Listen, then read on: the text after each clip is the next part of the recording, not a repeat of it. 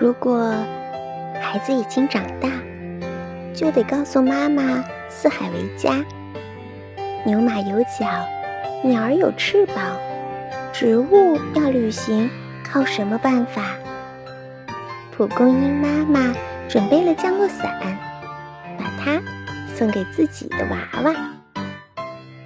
只要有风轻轻吹过，孩子们就乘着风纷纷出发。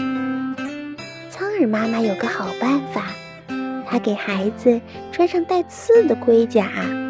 只要挂住动物的皮毛，孩子们就能去田野、山洼。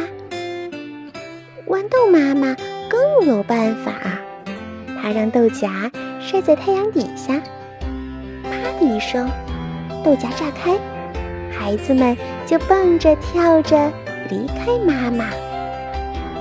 植物妈妈的办法很多很多，不信你就仔细的。观察观察。